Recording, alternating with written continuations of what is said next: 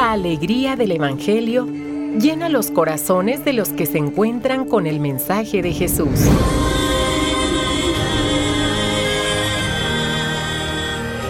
El Evangelio de hoy. El Evangelio de hoy. En voz de Monseñor Sigifredo Noriega Barceló. Escuchemos.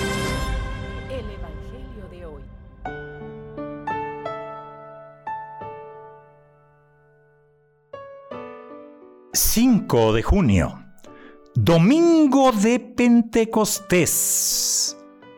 En esta ocasión es año 2022. Eh, hay dos esquemas de misa, la misa de la vigilia y la misa del día. En la misa del día escuchamos, todos quedaron llenos del Espíritu Santo y empezaron a hablar del libro de los Hechos de los Apóstoles. Respondemos del Salmo 103. Envía, Señor, tu Espíritu a renovar la tierra. Aleluya. La segunda lectura, hemos sido bautizados en un mismo Espíritu para formar un solo cuerpo. De la primera carta del apóstol San Pablo a los Corintios y del Santo Evangelio según San Juan. Al anochecer del día de la resurrección, estando cerradas las puertas de la casa donde se hallaban los discípulos por miedo a los judíos, se presentó Jesús en medio de ellos y les dijo, La paz esté con ustedes. Dicho esto, les mostró las manos y el costado. Cuando los discípulos vieron al Señor, se llenaron de alegría.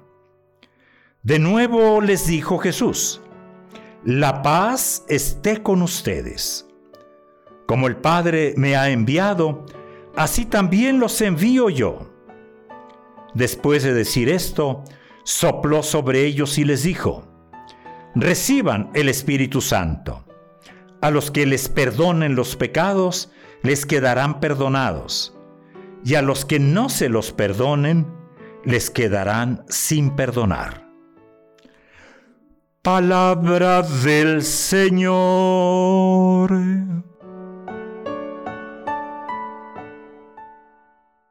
Termina el gran tiempo de la Pascua y no se cierra, no se cierra porque la Pascua sigue. La Pascua del cristiano será vivir en el misterio pascual todos los días. Pero sí es un día que marca un antes y un después. El Espíritu Santo les enseñará todas las cosas habíamos escuchado ya en el Evangelio según San Juan. Termina, sí, mejor dicho, culmina hoy el tiempo de Pascua con el envío de los discípulos. Que vayan a todo el mundo a ser testigos del resucitado, en todo tiempo, en toda circunstancia.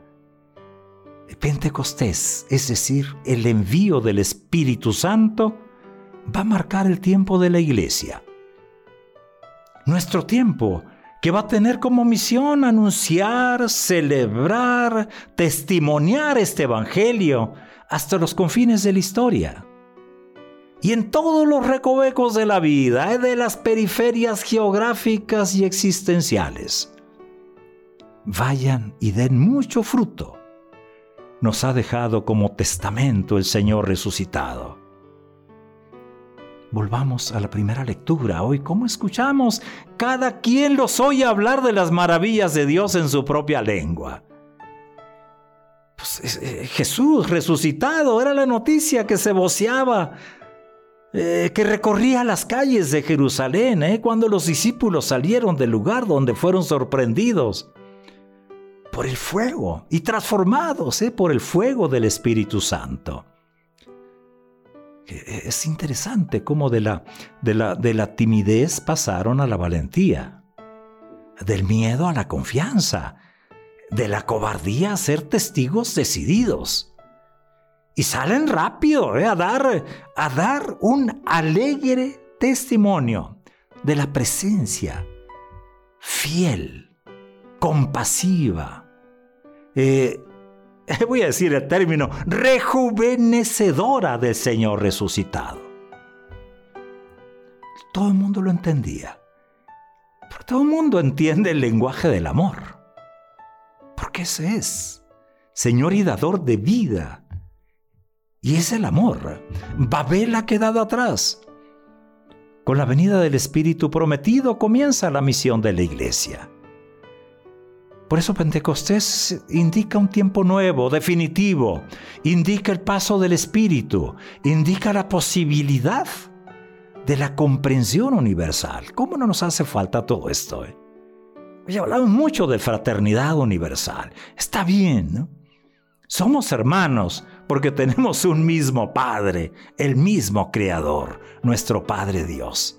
Con Pentecostés se hace posible todo esto. Se hace posible la fe que mueve montañas, la era del amor, el aterrizaje de la misericordia. Es el Evangelio de Jesucristo. El Espíritu Santo lo pone al alcance de quien quiera escuchar, de quien quiera creer.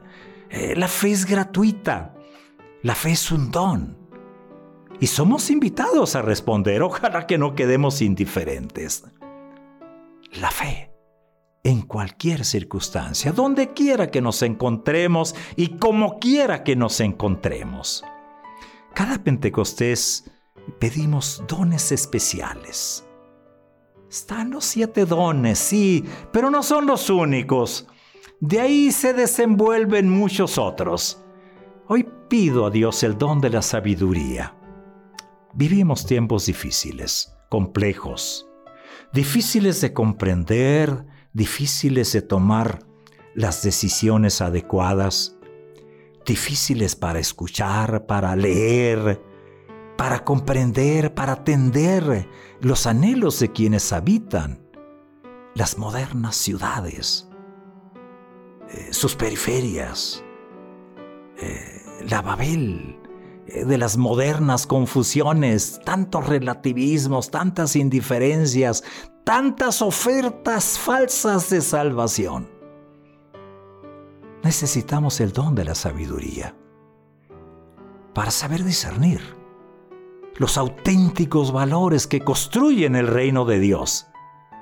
De aquellos otros que en apariencia ofrecen salvación, pero que al fin de cuentas destruyen la vida, destruyen la esperanza.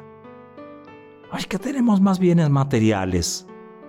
¿Cómo hay pobrezas en todos los sentidos? ¿Cómo hay vacíos? Pidamos el don de la sabiduría, Señor, haznos, danos el don del Espíritu. Haznos sabios, sabios, sencillos. Pidamos también el don de la audacia para salir de nuestras zonas de confort. Ahí donde a veces nos encerramos bajo el pretexto de que no salgo porque afuera hay muchas inseguridades. Problema de la iglesia, a mi, parecer, eh, no, es, no es doctrinal, tampoco es de nostalgia de vuelta al pasado, no. Es de mirada serena, confiada hacia el futuro. Necesitamos el fuego del Espíritu que nos dé valor para mirar con confianza al futuro que tenemos que construir ya desde ahora, en lo que sembramos, en lo que cultivamos.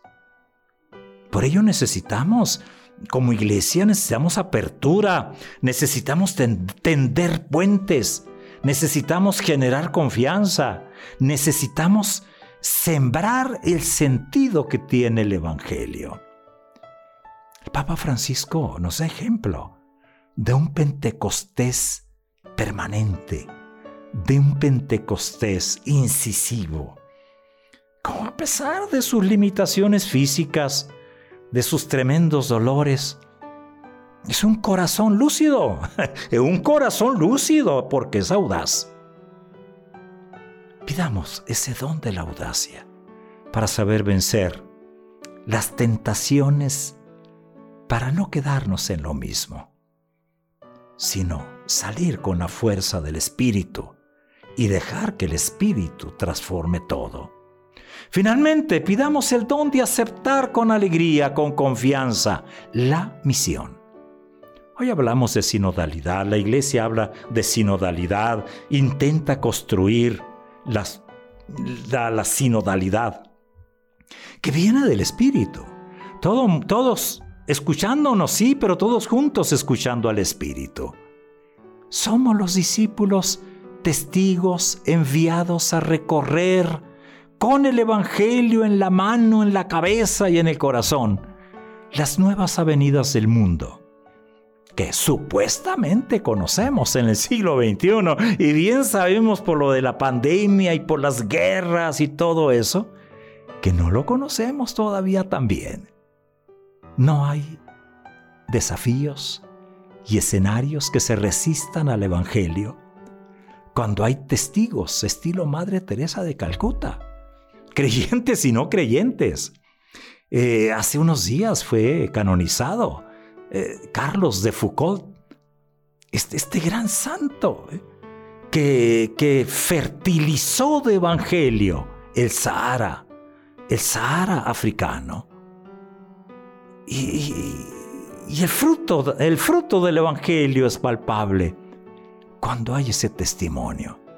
Por eso, pues, el don de la misión hoy tiene que pasar por el testimonio. La falta de vocaciones sacerdotales y a la vida consagrada no va a ser tal si cada bautizado se deja transformar por el Espíritu. Si cada bautizado acepta con alegría el compromiso de la misión. Ahí donde está. En casa, en el trabajo, en la calle, en el empleo y en el desempleo, en todas partes. ¿eh? En el antro y a la salida del antro, en el templo y en el atrio, en todas partes. Hoy el Evangelio insiste en la reconciliación. Somos llamados. ¿Cuántas guerras hoy pueden solucionarse si somos, si somos misioneros de la reconciliación? ¿Cuántos conflictos pueden arreglarse si somos misioneros de la paz? Esto no se va a resolver. Si no asumimos, cada uno, cada quien, cada sector, eh, cada institución, lo que le corresponde aportar. Para eso es Pentecostés. Hoy respondemos cantando, envía Señor tu Espíritu a renovar la tierra. Aleluya. Que así sea. Amén. Buen domingo de Pentecostés.